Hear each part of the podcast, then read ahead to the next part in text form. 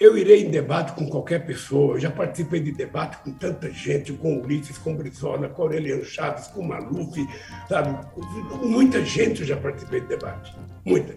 Agora, o que, é que o Bolsonaro está pensando? Tá no ar, tá no ar o Bendito Sois Voz, o podcast de política do Voz. O Voz é um portal de jornalismo independente, colaborativo e experimental. Acesse voz.social. Voz com S. No Twitter e Instagram é voz underline social. Já que você está nos ouvindo, que tal apoiar o jornalismo independente? A gente tem planos a partir de R$ reais por mês. A gente sabe que a situação está difícil, mas está mais barato que um litro de leite, né, gente? catarse.me barra voz underline social a planos a partir de R$ reais mensais. Mas claro que o nosso conteúdo continua livre, né? Nesta semana, o jogo do certo ou errado. Começamos por estratégias de campanhas que não incluem debates ou confrontos, passamos pelo desabafo de Dilma e chegamos à vida fácil de Bolsonaro. Quem erra e quem acerta na política brasileira. Não consigo entender, o outro lado tem 40% de de voz. Depois de não participar dos debates da eleição de 2018, Jair Bolsonaro repete a dose. Agora o presidente e candidato à reeleição se dedica às lives, sem filtro e sem contestação. Ou seja, mais do mesmo. Ele não se expõe a questionamentos e assim fica menos vulnerável. Vou ver, vou, vou ver, essa é a questão de estratégia. Nunca um presidente, pelo que eu tenho conhecimento, participou de um primeiro turno de debate. Talvez eu compareça. Vamos esperar. Eu fecho agora. Lula for, vou junto com ele. Ele já não foi no debate na outra campanha. Ele agora, ele está pensando o seguinte, eu só vou em debate no segundo turno. E se você puder, lembra ele que pode não ter segundo turno. A novidade de 2022 é que essa também parece ser a estratégia do candidato do PT. Luiz Inácio Lula da Silva não aceitou participar das sabatinas da Globo News, por exemplo, e agora fica a dúvida se ele comparecerá aos debates ao longo da campanha. O PT, através do comando da campanha, fez um ofício dizendo que nós gostaríamos de três debates que fossem um pool entre todas as redes de televisão para que a gente pudesse não ficar refém de 50 debates. Ou seja, eu preciso viajar ao Brasil. Se a gente for fazer todo dia um debate, todo dia um debate, todo dia, você não tem noção, ô Carla, como tem proposta de debate, você não tem noção. Ele tá certo. Há quem diga que sim, há quem diga que não, e a gente, é claro, vai dar esse pitaco. Mas o jogo do certo ou errado não para por aí. A semana na política brasileira foi agitada. O ex. Uh, presidente, Michel Temer, deu uma entrevista em que disse que a ex-presidenta Dilma Rousseff é uma mulher honestíssima. Ela é honesta. O que eu sei, o que eu pude acompanhar, embora estivesse à margem do governo, embora fosse vice-presidente, né? mas ela não tem, eu, eu quero atestar aqui, não há nada que possa apodá-la de, de, de corrupto ou coisa assim. Né? Para mim, honestíssima. Ela respondeu, abre aspas, não use minha honestidade para aliviar sua traição, fecha aspas. Então, ela fez bem ou pode ter atrapalhado a campanha de Lula, por exemplo. E, continuando a brincadeira, ainda tem uma articulação para tornar Bolsonaro um senador vitalício. Ainda bem que eles não gostam de mamata, né? E o pedido de arquivamento das conclusões da CPI da pandemia. Bom, essas últimas duas é bem fácil de responder se é certo ou errado, né? Começando mais um Bendita Sois Vós, eu sou Jorge Santos, comigo a Flávia Cunha, o Igor Natush e o Tércio Sacol. Sejam muito bem-vindos. Vamos lá.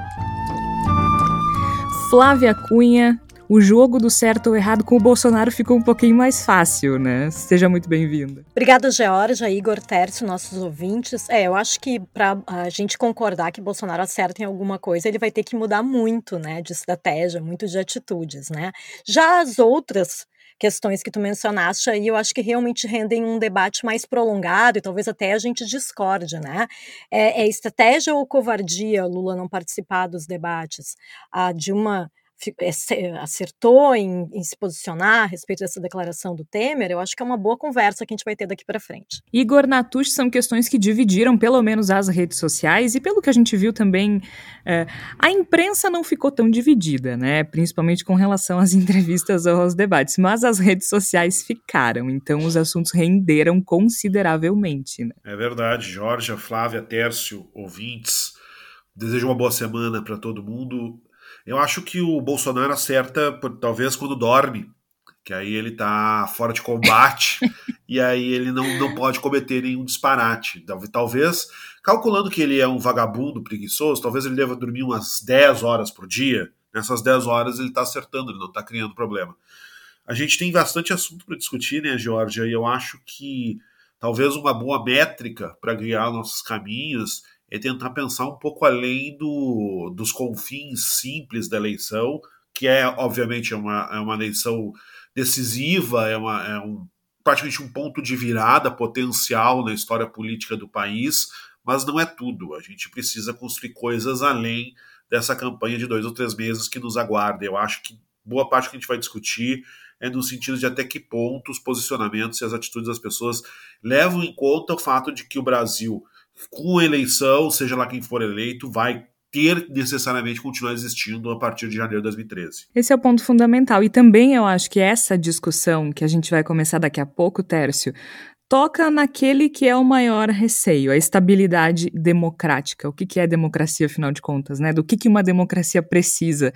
Não tem como a gente discutir tudo aquilo que eu falei na abertura sem passar por esse ponto fundamental, né? Seja bem-vindo. Obrigado, Georgia, Flávia, Igor e aos nossos ouvintes. É, me parece que desse jogo de acertos e erros aí, uh, eles todos vão estar com uma imagem um pouco distorcida, porque uh, as figurinhas elas são reinventadas à luz das, das trevas que o Bolsonaro lançou sobre a nossa democracia, como tu falaste agora. De qualquer forma, já quero deixar um spoiler do que eu defendo no programa. Eu não acho que seja possível é, ofuscar o debate ou minimizar as instituições em nome de um projeto maior. Eu acho que ou a gente cumpre todas as etapas ou não cumpre. É, essa história de que em nome de um bem maior tudo se justifica é exatamente o que levou à eleição do Jair Bolsonaro em 2018.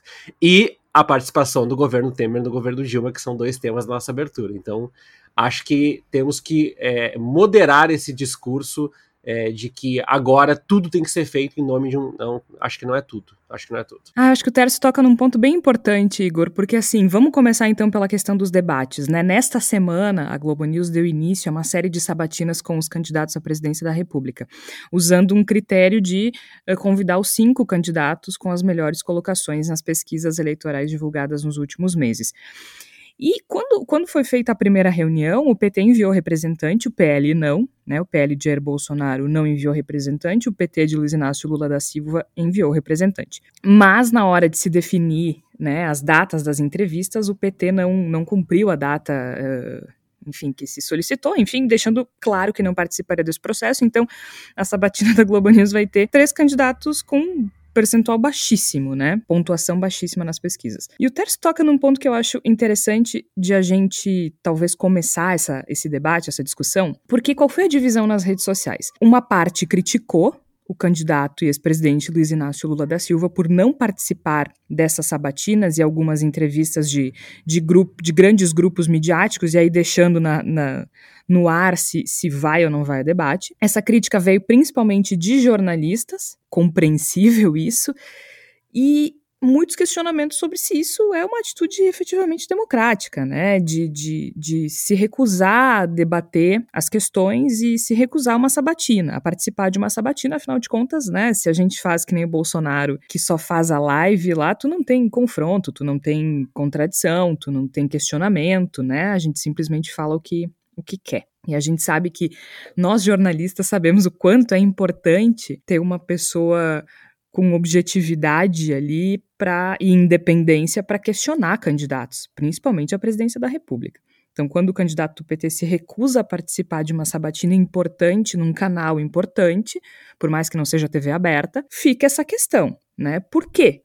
As pessoas que entendem que é uma estratégia acertada dizem que a Globo já foi muito crítica do Lula ajudou a construir, o grupo Globo ajudou a construir o antipetismo no Brasil, e essas pessoas têm certa razão. Mas aí o Bolsonaro não poderia usar o mesmo argumento? O Bolsonaro também diz que a Globo tenta destruí-lo, e mesmo assim, quem é contra o Bolsonaro dizia que ele se recusar a participar de debates ou entrevistas era covardia.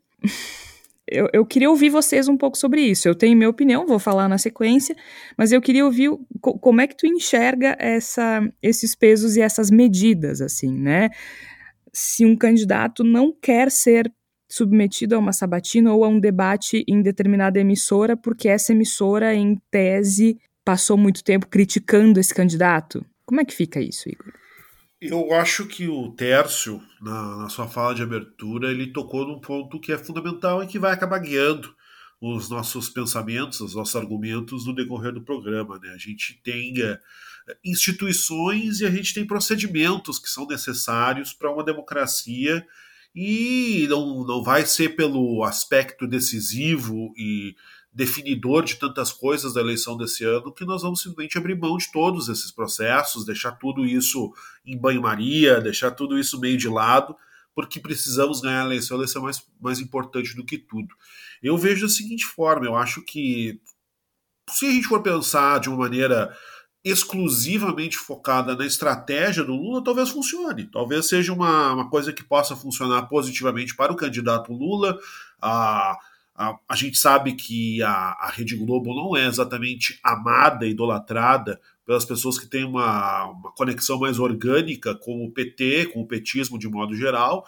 Então a gente sabe que não vai ser como se as pessoas fossem ficar tristes, as pessoas que são os eleitores mais empedernidos do Lula vão ficar tristes porque ele não vai participar do, do, do de debates, de programas né, ligados a, a, ao Grupo Globo mas a gente tem que pensar um pouquinho além. É bom para a democracia que Lula não se manifeste nesses locais, é bom que não haja esse debate, é bom que essas coisas não sejam colocadas com clareza para a discussão da sociedade, para que ela possa ter uh, esse tipo de contraditório e, e avaliação.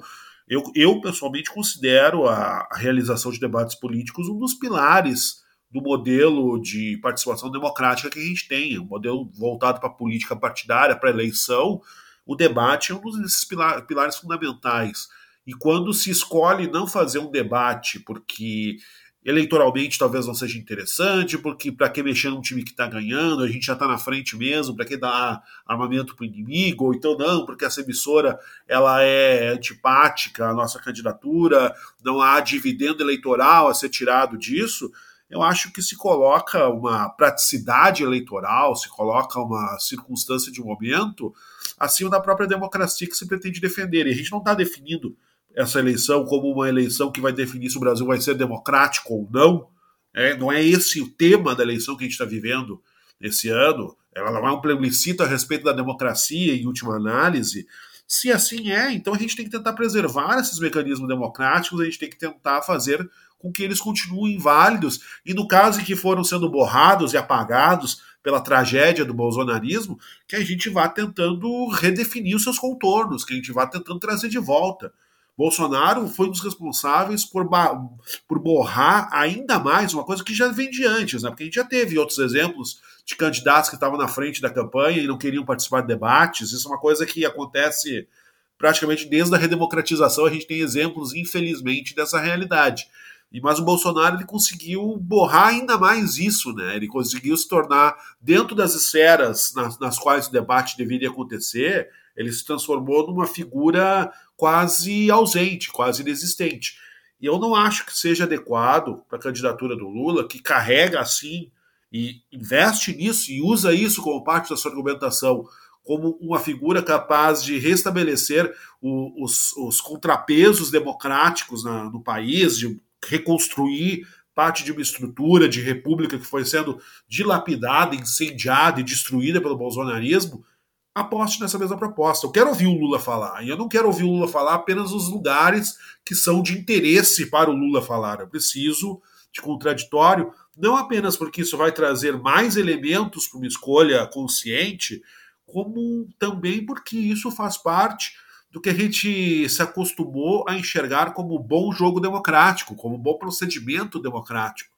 Uma democracia sadia precisa de debate. Quando o Lula se ausenta dos debates, ele não está ajudando a democracia. Pelo contrário, ele está pensando numa questão eleitoral de momento que acaba se transformando mais importante do que a própria democracia, que se pretende ser o grande tema dessa eleição. E política se faz com símbolo, né, gente? Com certeza. O Igor fala assim que debate é um dos pilares do modelo democrático, e eu concordo. Eu acho que assim, em termos de estratégia, talvez o Lula esteja certo mesmo, né?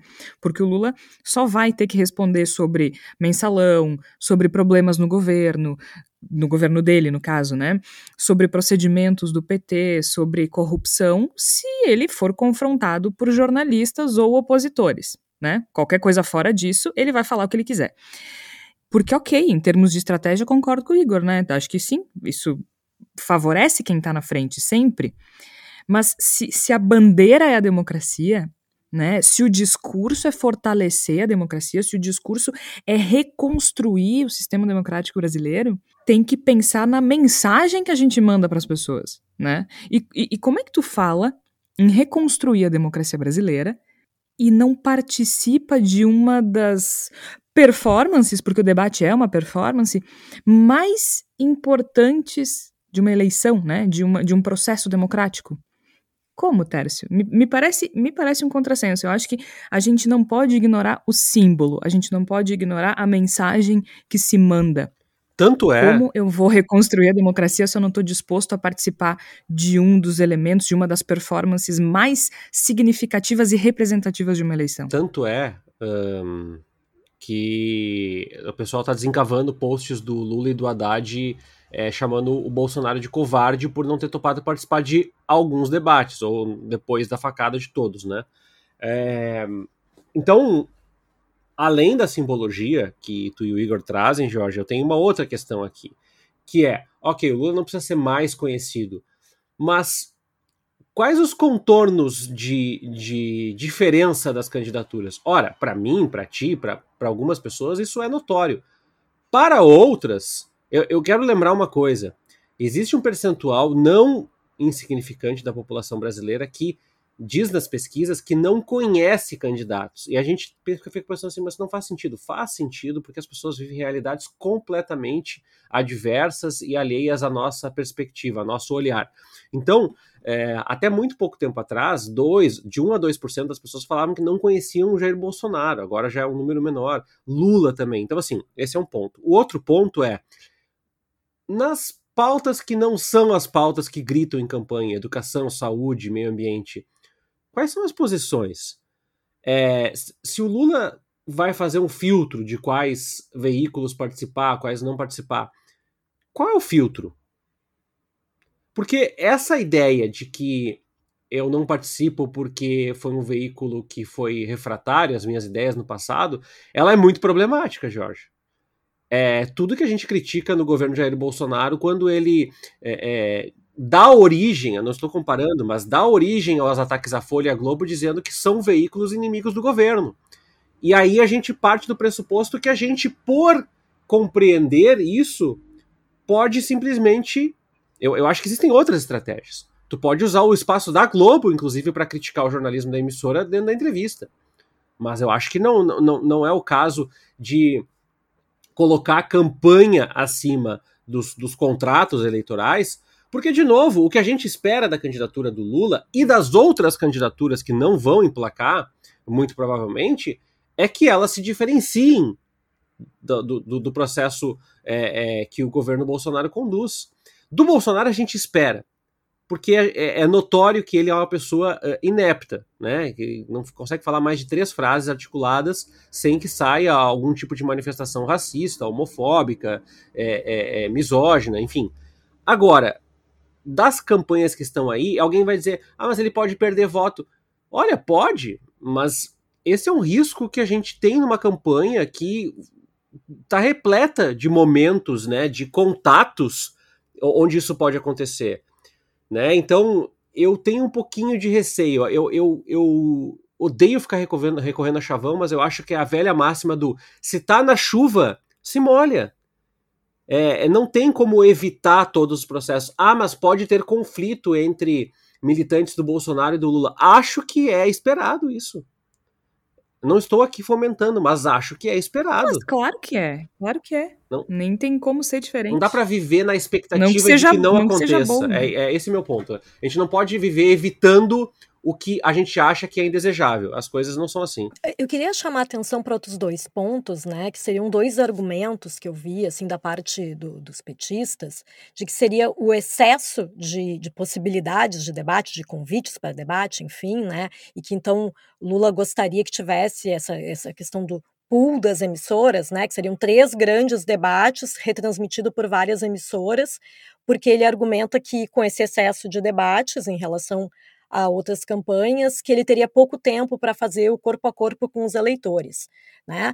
Uh, e também, o, outro argumento que eu vi é que uh, uma parte da equipe de marketing do PT tem um pouco de receio dos improvisos de Lula, como ele já provou em outros momentos, por exemplo, quando ele falou sobre a questão do aborto, que isso aí faria com que ele perdesse votos, né? como, como vocês já comentaram.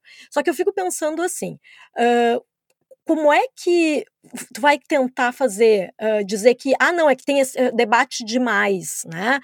Uh, mas eu acho que, que se em 2018, esse também era um dos argumentos do Bolsonaro, né, de que ele, enfim, ele queria ficar com o povo, ele queria estar perto do povo e não perder tempo dele, né, em debates, né? Então eu acho que realmente, eu acho que essa estratégia do Lula acaba sendo prejudicial em vários sentidos, porque para mim não faz não sei para o que vocês acham. Vocês acham que faz sentido dizer assim, ah, não, é que tem debate demais, então eu quero menos debates?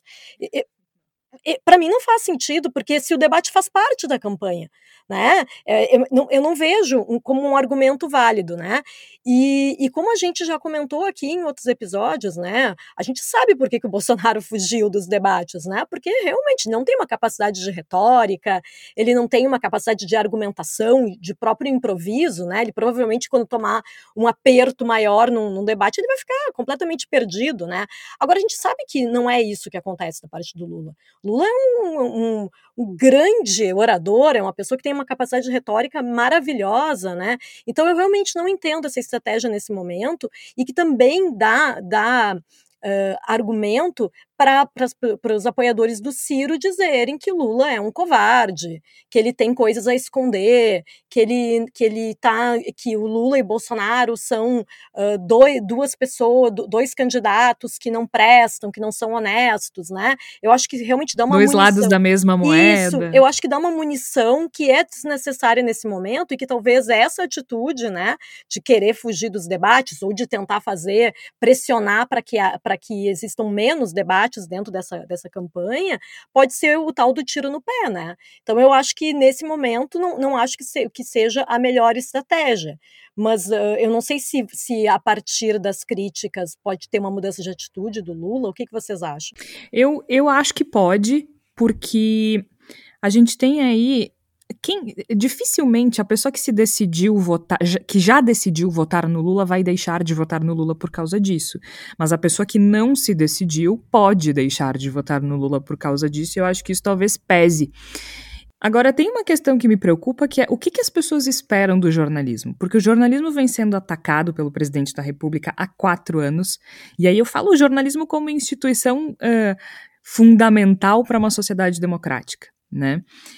De maneira geral, tirando alguns jornalistas que se identificaram com o bolsonarismo, e isso é profundamente triste, não porque se identificaram com um candidato, mas porque se identificam com uma pessoa que não respeita a atividade jornalística, que é por base, que deveria ser por base uma atividade independente e fiscalizadora, inclusive, tirando né, essas, essas pessoas, e sim, é, é notório e é histórico que grandes conglomerados de mídia se posicionam a favor do, dos poderosos. A gente sabe, por exemplo, que o golpe de 64 só foi possível porque tinha também o apoio da mídia. A gente sabe disso, a gente estuda a história, a gente conhece.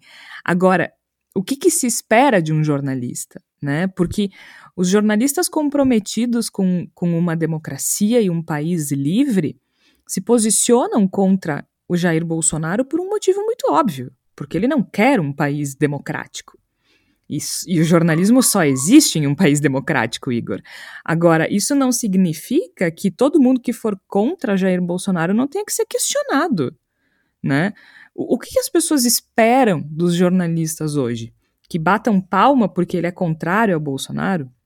Então o Lula não tem que responder por nada, né? Não tem que passar por nenhum, não tem que responder nenhuma pergunta que seja mais dura, que seja mais mais incisiva. Já o Bolsonaro, sim, né? Se o Bolsonaro não for questionado sobre coisas sobre coisas eh, complexas e, e, e, e passar por perguntas mais duras, aí a, a imprensa está sendo chapa branca. Mas o Lula está sendo agredido Eu, eu acho isso bem preocupante. Confesso, assim, acho bem, bem complicado. A impressão que eu tenho, Jorge, é que esse problema que tu estás mencionando, que eu também considero muito grave uh, e preocupante dentro da realidade que nós vivemos, ele é muito mais prevalente do que a gente gosta de admitir. A gente gosta de pensar que a, a ideia de tutelar o trabalho do jornalista ela é uma exclusividade de um pensamento autoritário, fascista de extrema direita. Não, não é. Eu acho que isso, infelizmente, é quase um cacoete para a grande maioria da esfera pública, incluindo com certeza setores à esquerda da sociedade. As pessoas acham que o jornalismo ele, ele é uma espécie de grande supermercado de, de informações que se pode usar no debate da, da, do universo público. E eu acho que não é assim que funciona, não deveria ser assim que funciona. Então me parece que o que a gente tem é muito pessoas que acham que a função do jornalismo, no caso, se elas são defensoras do, da candidatura de Lula e do PT, a função do jornalismo é constranger e, se possível, humilhar Jair Bolsonaro e estender um tapete para que Lula possa desfilar rumo à salvação da República Brasileira. Ou, pelo outro lado, as pessoas acham que a função do jornalismo é ficar quietinho diante de Bolsonaro e reproduzir acriticamente uhum. todas as, uh, todos os ataques que ele faça a Deus e ao mundo. E não é essa a função. O jornalismo, a gente tem aquela aquela ideia muito arraigada dentro do, do ambiente jornalístico de que a nossa função é incomodar os governantes, as pessoas que são detentoras de poder. Isso, até certo ponto, é uma idealização, com certeza, é uma coisa muito mais romântica do que realmente algo que se consegue aplicar na realidade de, de todos os dias. Mas eu acho que é uma utopia que vale a pena perseguir e que eu acho que faz bem à sociedade que exista essa utopia, ao invés de se considerar que o jornalismo tem que simplesmente servir o interesse de fulano, beltrano, é. reproduzir, falar as coisas que são bonitas para um lado, não é bem assim que a coisa funciona e não é como deve é, funcionar. E, e, assim, né, Igor, a gente também tem que ter, é, é óbvio que tem que se ter uma visão crítica uh, quando se olha para o jornalismo. Eu lembro que uma das, das, disciplinas que eu mais gostava na faculdade era justamente crítica da mídia. O professor era o professor Juremir Machado. Uh, crítica da mídia, né? A gente tem que ter esse olhar. Há jornais que têm ombudsman. O jornalista não acerta sempre as empresas de comunicação menos ainda, né? E a gente também sabe que a Rede Globo tem uh, um papel bem importante na construção do antipetismo, e inclusive lá atrás, em outras campanhas que foi abertamente contra o Lula, né? A gente tem uh, entrevistas do Boni, o grande Boni, falando que, que, que, que o debate entre o Lula e o Collor foi montado para favorecer o Collor, né? Uh, os papéis na mesa foi ideia da Globo, ele parecia um pouco suado. O Boni, inclusive, disse que só faltou jogar uma caspinha para ele parecer mais do povo. E isso não é invenção nossa, né? Tá aí para quem quiser assistir, YouTube, tá no, no livro do, do Jornal Nacional, se eu não me engano também. Então, a gente sabe desse histórico, né? A minha tese de doutorado foi sobre como a revista Veja não só mobilizou a sociedade para os protestos contra a presidenta Dilma, pelo impeachment da presidenta Dilma, como ajudou a construir o imaginário do antipetismo, né? Como ajudou a construir o antipetismo no imaginário da sociedade brasileira. Então, não existe ingenuidade com relação a, ao estrago que, que, as, que as grandes emissoras podem fazer numa eleição. Não é isso. Agora, o que, que a gente espera do jornalista é outra história. Jornalista não é cheerleader, né? Jornalista não é. Não, não, não tá aqui para facilitar a vida de ninguém. E a gente está falando do, do, cargo de presidente da República. A gente está falando de um candidato à presidência da República, não a síndico do prédio. Então, acho que isso, isso me assusta um pouco, né? Do que, que as pessoas esperam dos jornalistas. Os cachorros aqui da vizinhança já disseram que eles esperam jornalistas. Acho que eles foram meio explícitos. Tem, tem... É, que, é, que é que dizia dos cães de guarda, né? Era o gente francês aquele. E tem uma coisa que eu, que eu acho que, que entra nessa conta uh, quando. Desculpa, é, parece que é um programa para bater na ideia do debate, mas eu acho que é, é um contrato um pouco maior, né? A partir do momento que a gente entende que não é relevante a, a, premissa básica, universal, alguém falar, ah, os debates não representam mais tanto na campanha eleitoral, mas não é o debate. eu tenho até a impressão que o debate uh, per se, ele não é capaz de mudar tantas ideias assim. Uh, tanto é que a última. Tem, tem, um dado bem recente de pesquisas eleitorais mostrando que oito em cada dez eleitores do Lula e do Bolsonaro não vão mudar de jeito nenhum de voto. Então, assim, é, não é, é, esse esse processo que está tá em jogo. E aí entra uma outra coisa, Jorge, até para que eu sei que esse tema vai aparecer agora na segunda parte do programa, que é a minha, a minha, o meu incômodo, o meu desconforto com tudo tem que ser perfeitamente, milimetricamente planejado e organizado e não pode sair do escopo e não pode ter uma maquiagem fora, que é essa esse mundo perfeito que, que as campanhas acabaram se tornando, né? E que perdeu esse espaço de interlocução. Eu não sei se vocês têm essa memória afetiva, mas a minha memória afetiva era de ao contrário do que se fala hoje, ah, o Brasil é um país polarizado. Olha, teve uma eleição aqui para o governo do estado, que eu me lembro, que foi Antônio Brito e Olívio Dutra. Para quem está fora do, do, Rio Grande do Sul, era, eram modelos é, eleitorais antagônicos assim ao extremo, né? O, o Brito representava um modelo é, é, hiper é, liberalizante e o Olívio tinha um, um, um, modelo de desenvolvimento local arraigado, né? E aí várias polêmicas se incorporaram à campanha dos dois. Mas a, a, a, campanha, ela sempre foi de, de. Eu tenho pelo menos essa memória afetiva, sempre foi de enfrentamento das fragilidades e das fortalezas dos dois candidatos. Agora parece que a gente só quer uma campanha de fortalezas.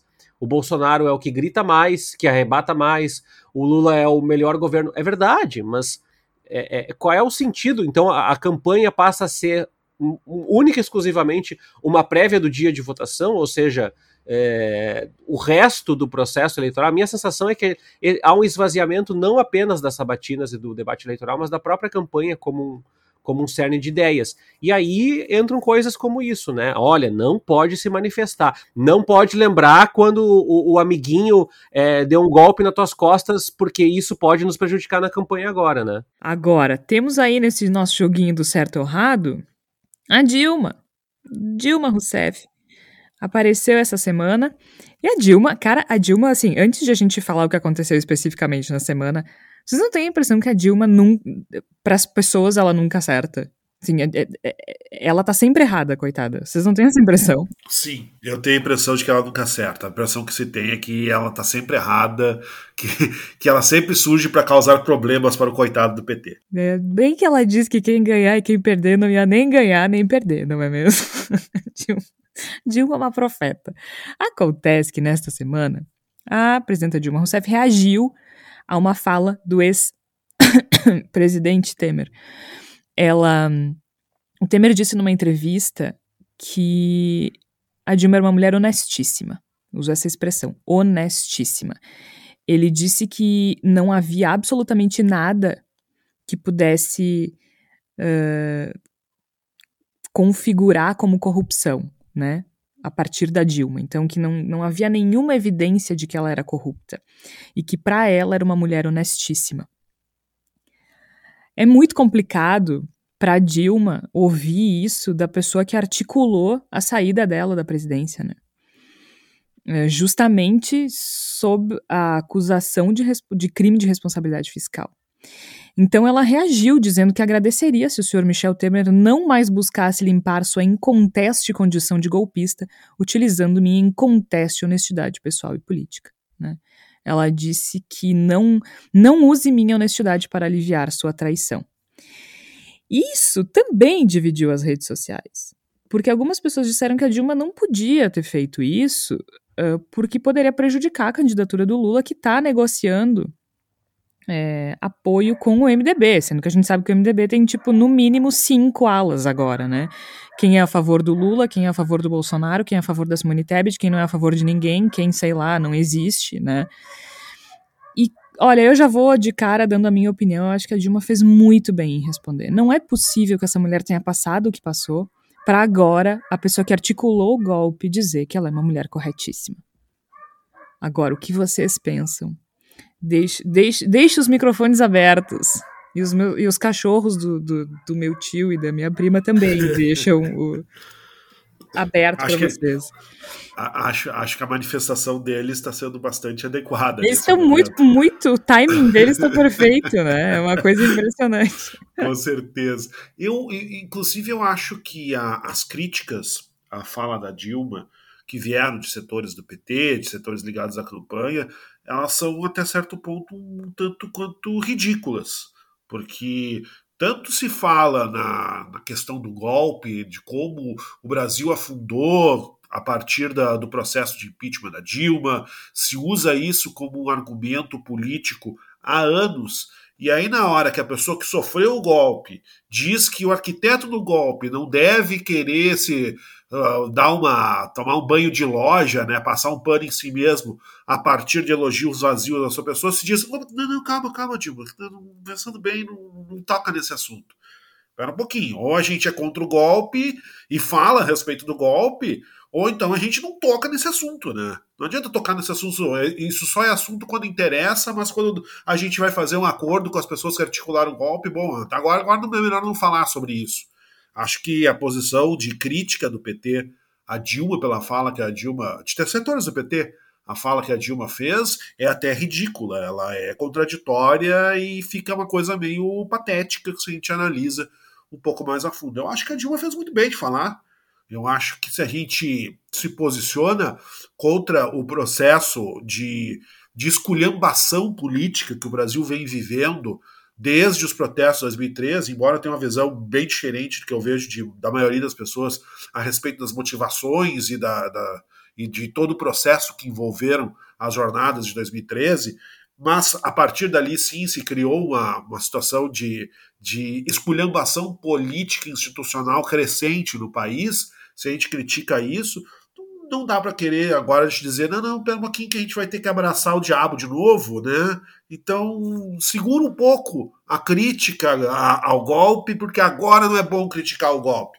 Voltamos àquilo que a gente estava falando antes. Se a gente define essa eleição, se a gente define esse momento, esses meses que estamos vivendo, como um ponto de virada, um ponto crucial da democracia brasileira, como a gente pretende construí-la, a gente não pode simplesmente chegar e dizer, não, vamos ser, vamos ser 100% democráticos daqui a um ano e meio, daqui a dois anos, que está mais seguro. Por enquanto, vamos ser só 85%, que é o suficiente para ganhar a eleição. Assim não vai funcionar. Eu acho que a gente tem que falar com honestidade sobre as coisas e eu acho que a Dilma foi honesta e de tudo o que aconteceu com ela e de todas as críticas que eventualmente possa ter ao seu governo, a sua qualidade incontestável é honestidade. Que bom que ela falou o que ela falou. Ela é honestíssima, Igor, né? A gente tem que lembrar isso, o próprio Temer tá falando, né? Mas é isso que tu, que tu falaste, né? Parece que realmente a Dilma sempre erra, né? Talvez se ela não tivesse se manifestado, porque no momento que o Temer vai lá e cita diretamente ela, uh, acho que se torna meio óbvio que deveria haver uma resposta da parte dela, né? Se a resposta foi grosseira, como o Temer comentou, daí já é outra história, né? Eu não sei o que ele esperava. Ele esperava agradecimentos dela, dissesse, ah, valeu, vampirão, obrigado por, fa por falar que eu sou honesta. Isso aí não seria Dilma Rousseff, né? Eu acho que realmente, assim, eu acho que a postura da Dilma de não ser uma mulher dócil sempre foi criticada dentro da, dentro do próprio PT, né? Eu acho que isso é uma coisa que a gente tem que pensar realmente, né? E que, e que eu acho que isso, isso aí, sem dúvida, tem uma, uma, uma camada de machismo Acho que sim. Eu, eu sou a louca feminista que vejo machismo em toda a sociedade, sim, sou. Mas eu acho que nesse caso da Dilma em específico tem muito do machismo, né? Mas eu acho que também tem uma questão assim: se ela não tivesse falado nada, será que não teriam setores do PT também criticando? Se ela tivesse decidido assim, não, não vou me posicionar, não vou declarar nada, talvez ela também fosse criticada se ela não tivesse se posicionado nesse momento, né? Então realmente me parece que tem uma certa implicância aí com Dilma Rousseff. É, nesse caso que a, que a Georgia, que a Flávia falou, Georgia, sobre a implicância com a Dilma, eu também queria, é, já que eu tirei o programa para criticar a campanha do Lula, eu queria reforçar que eu entendo que um governo impopular acaba sendo mascarado, mas eu acho desumano, é, desonesto, é, mascarar o que foi o governo. O Lula, a pessoa do Lula tem feito menos isso, mas essa ideia de descolar e de que agora o PMDB, o Avante, não sei quem é mais importante para a campanha, nós devemos olhar para o futuro. Ora, eu entendo. a campanha ela demanda um fisiologismo e uma articulação que tem que tampar o nariz para beber essa água suja. Agora, não peçam para que todo mundo faça o mesmo.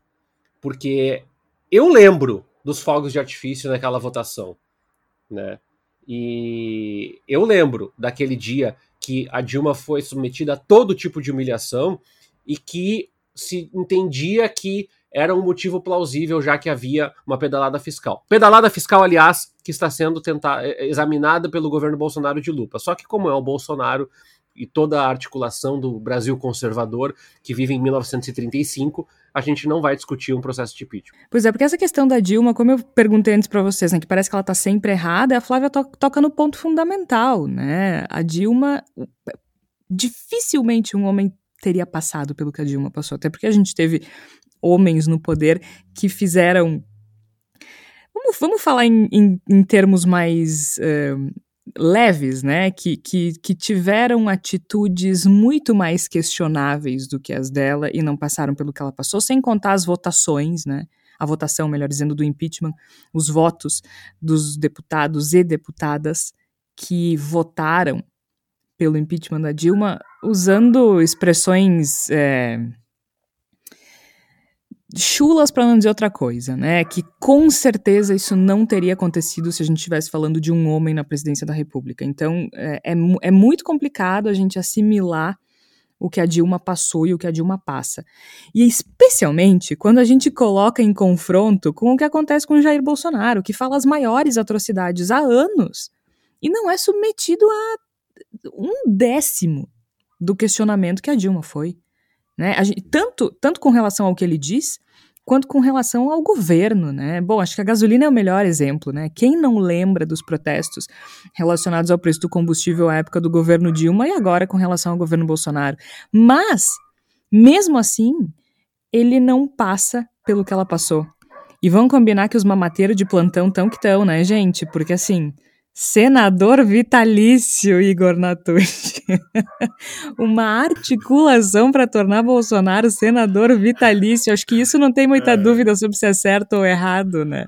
Não, não tem dúvida nenhuma. A gente, a gente ri, né, Jorge, mas é um riso que está eh, eivado de nervosismo, né? Um riso de nervoso, porque, olha, eu tenho dificuldade, né? E a gente, a gente comenta muita coisa horrorosa nos últimos quatro anos, a gente tem tido que comentar, porque, afinal de contas, a gente vive um dos períodos mais horrorosos, se não for o período mais horroroso da política brasileira em todos os tempos. Mas eu, eu confesso que essa situação né, do, da possibilidade do senador vitalício ela me causa um constrangimento peculiar, porque assim é tão tosco, é tão bananeiro, é uma coisa tão, uh, tão tão escancaradamente antidemocrática e tão vulgar, porque é uma ideia vulgar, né, Jorge? É uma, é, pensar que um cara que governou como Jair Bolsonaro governou, que promove uma, ameaças democráticas como ele promove e, e, e, que vá se safar de qualquer tipo de responsabilização pelos seus atos, apegado a, uma, a, uma, a, um, a um posto de senador vitalício para poder ter a, o foro privilegiado. Isso, isso, isso é de uma tosquice, isso é, isso é, isso é de uma coisa que, assim, que transcende a República de Bananas. E o fato da gente estar tá discutindo isso o simples fato disso estar sendo discutido nessa era pública, disso ser uma possibilidade, já é constrangedor, já é vergonhoso, já é, é triste, tosco, nojento. É inacreditável. Sabe? E é muito, é, é muito mais engraçado, entre aspas, de por, porque justamente assim, gente, toda a identidade política do presidente Bolsonaro é em torno de acabar com a mamata. E aí Exatamente. os aliados querem fazer o quê? Conceder um mandato vitalício de senador. Claro que assim, sem fim. É, claro que eles colocam para todos os ex-presidentes, né, para não ficar chato. Assim, é porque não pode colocar só o Bolsonaro, Bolsonaro né?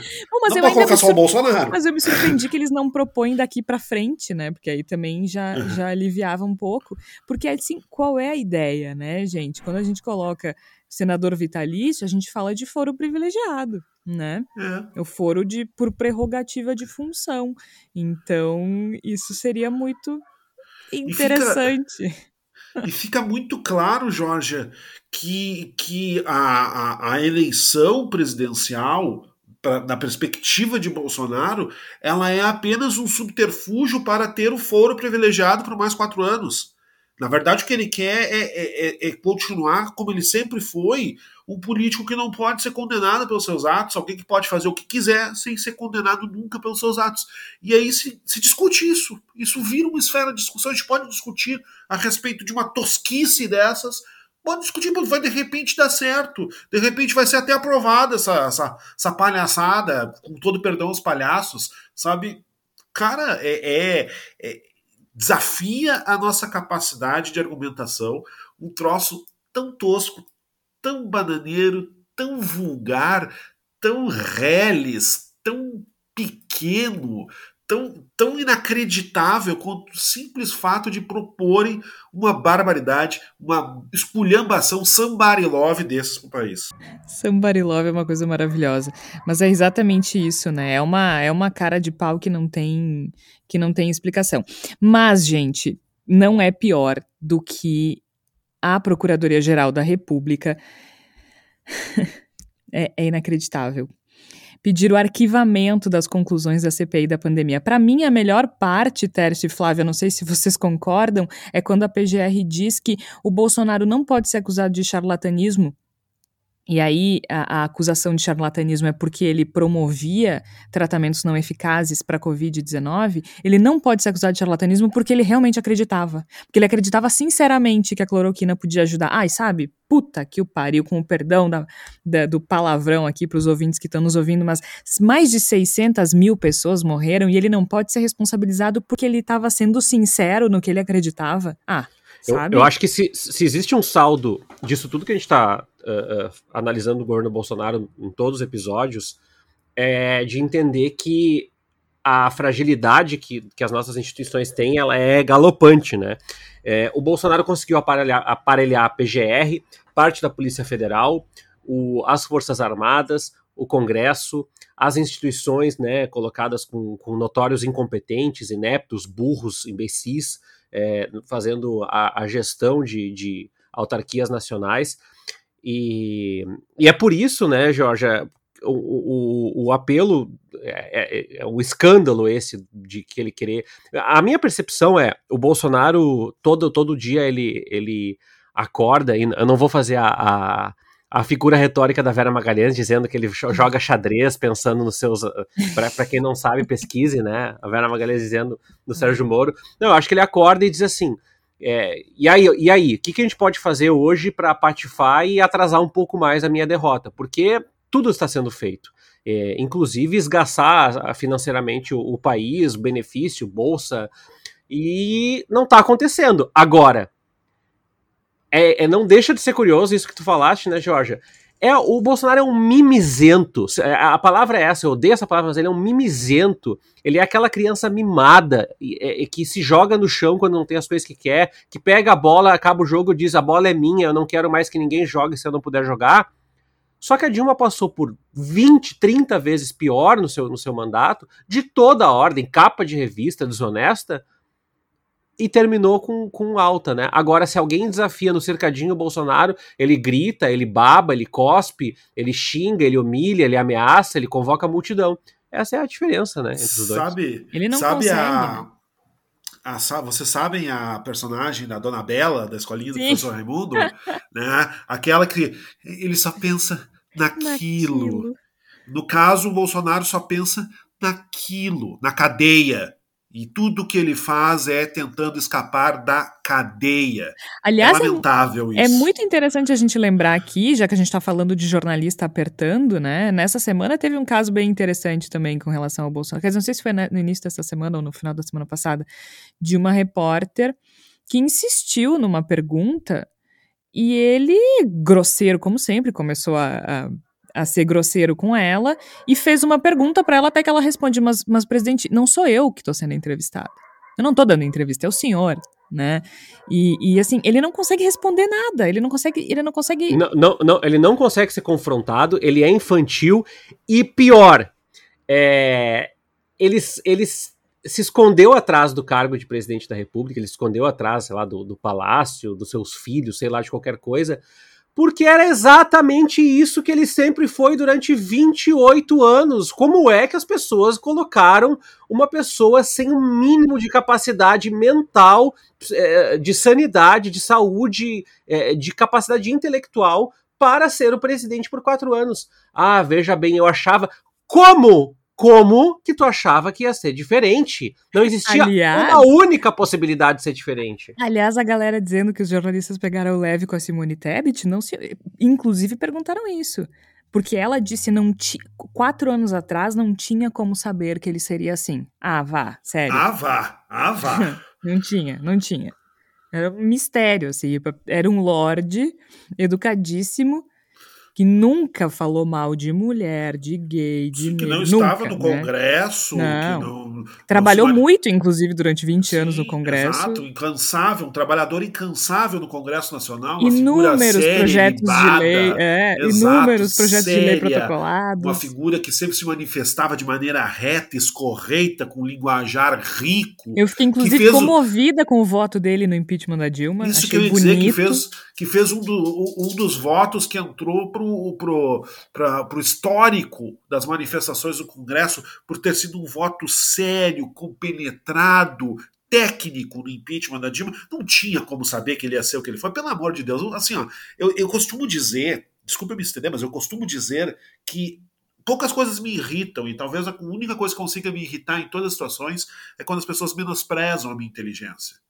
Quer ser desonesto, quer mentir, tenta mentir de uma forma que pareça que tu tá respeitando a minha inteligência. Esse papinho já não tinha como saber que o Bolsonaro ia ser o que foi. Olha, gente, vamos, vamos, vamos se respeitar aqui, né? Pelo amor de Deus. Pelo menos finge, né? Mas é isso. Bom, a gente fez esse, essa brincadeira, digamos assim, do jogo do certo ou errado, porque aconteceram muitas coisas nessa semana que dividiram opiniões, né? Uh, obviamente que a questão do senador vitalício e da PGR não dividiu opiniões, a não ser para a claque do Bolsonaro. E só para a gente explicar bem, a Procuradoria-Geral da República ela pediu arquivamento de sete das dez apurações preliminares sobre o presidente Jair Bolsonaro. Um, abertas a partir das conclusões da CPI da Covid, né? Então, uh, como cabe à PGR uh, o pedido de abertura de inquéritos e ações penais, a praxe, a praxe no Supremo é atender a PGR. Então, dessas apurações, em cinco, a CPI da Covid pediu indiciamento do Bolsonaro a partir de crimes de charlatanismo, que foi o que eu falei antes, prevaricação, infração de medida sanitária preventiva, emprego irregular de verba pública e epidemia com resultado de morte. E aí a PGR pediu arquivamento de apurações também que envolviam os ministros Marcelo Queiroga, da Saúde, e Wagner Rosário, da Controladoria Geral da União, além do líder do governo na Câmara, o deputado Ricardo Barros, que foi muito citado, né? Uh, do PP do Paraná os ex-ministros Eduardo Pazuello da Saúde o Braga Neto da Casa Civil e mais outras pessoas. Então, assim, ah, e o deputado Osmar Terra também, do MDB do Rio Grande do Sul. Então, no, no, relatório final, a CPI acusou Bolsonaro de ter cometido nove crimes e, ao pedir os arquivamentos, a Procuradoria-Geral da República concluiu não haver indícios das práticas desses crimes, né? Então, assim, é, é, muito, é muito complicado isso, né? É uma situação muito delicada, a gente não vai entrar aqui no mérito jurídico da questão, mas assim, algumas coisas são o suco do escárnio, né? Como dizer, por exemplo, que ele não pode ser acusado de charlatanismo porque acreditava sinceramente. Poxa vida, né? A ciência tá aí para quê? Para mostrar que, que as coisas funcionam ou não, mas ele acreditava que não, né? Os, os uh, ela ainda diz assim: os fatos apontados pela CPI ocorreram em um contexto emergencial de pandemia, em que havia urgência no combate à doença e ele acreditava sinceramente naquilo. Ora, bolas. Né?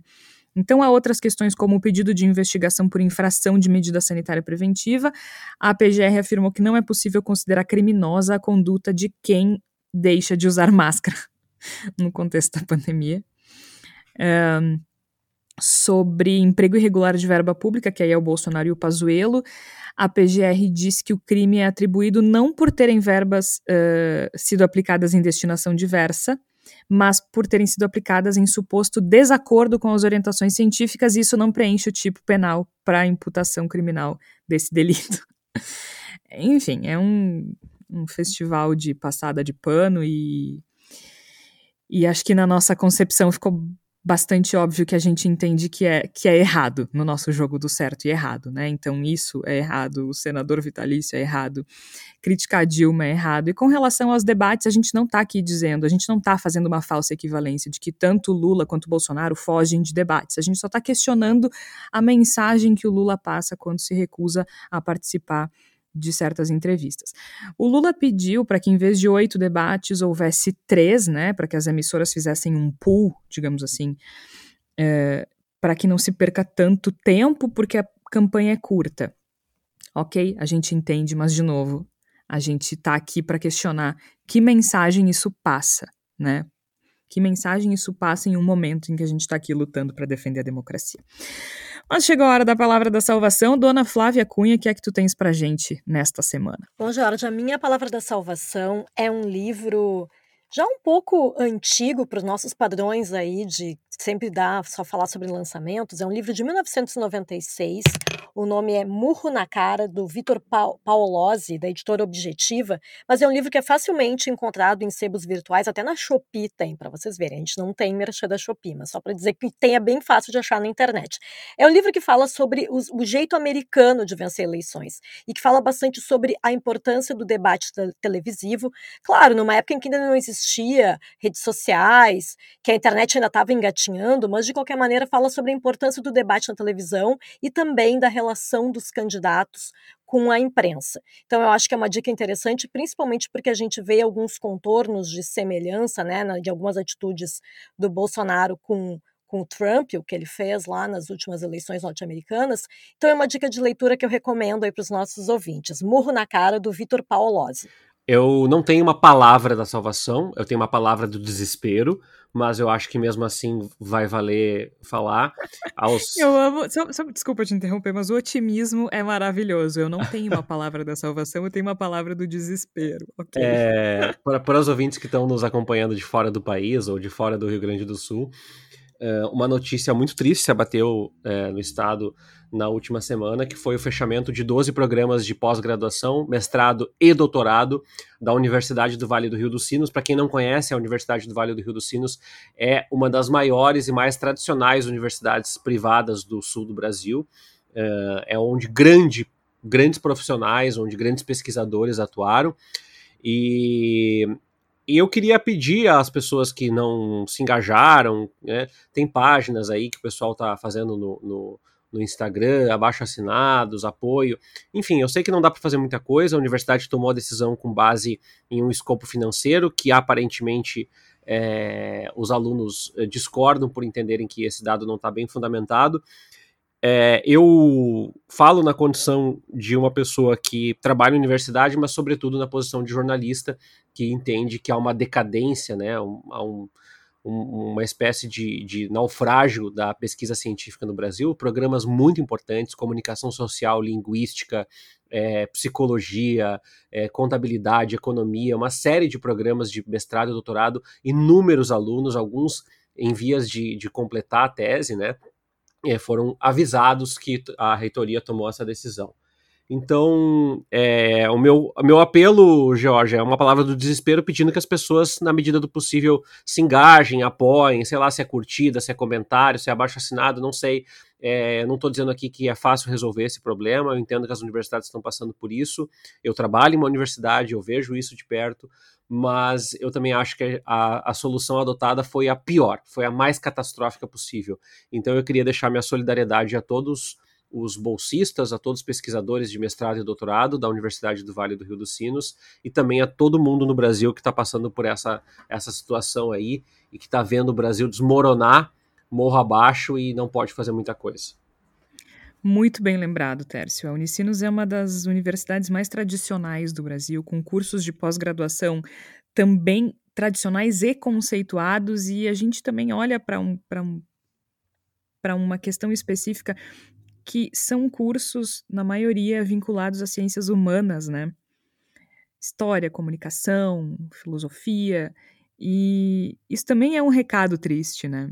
De que é, uma visão utilitarista, digamos assim, né? Que, que faz com que a gente abandone os cursos que, que nos movimentam para uma sociedade que pensa sobre ela mesma, digamos assim, né? Para ser um pouco simplista. Eu vou sugerir, eu vou, eu vou para ficção que não é tão ficção assim. Eu vou sugerir um livro do Chico Buarque chamado Essa Gente. O livro foi lançado em 2019 pela Companhia das Letras e eu diria que é uma crônica tragicômica da nossa realidade. Vale a pena para pensar um pouquinho sobre a situação do Brasil, sobre a maneira como a nossa sociedade está conformada, digamos assim, né? Tá, tá, tá moldada e conformada. Essa gente do Chico Buarque é um livro que a gente lê rápido, é divertido, sabe aquela coisa de rir da nossa desgraça? É um pouco nessa linha. E ele tem um formato interessante também. O formato dele é um é a partir de trechos de diários ou cartas ou e-mails uh, do protagonista e outros personagens uh, importantes para a história. Então fica aí a sugestão, essa gente do Chico Buarque, pra gente rir um pouco da nossa desgraça. O Bendito Sois Vós vai ficando por aqui, eu sou a Jorge Santos e, claro, junto comigo, além da Flávia, do Igor e do Tércio, participaram a Tina, o Max e a Lana, como vocês ouviram ao longo do episódio inteiro. A gente volta na próxima semana. Eles amaram, gente, eles amaram. Acho que eu vou comprar um microfone só pra eles, né? Afinal de contas, eles estão enlouquecidos. Ai, Bendito Sois Vós é publicado sempre às quartas-feiras, às 5 horas da tarde. A gente volta na próxima semana. Até lá!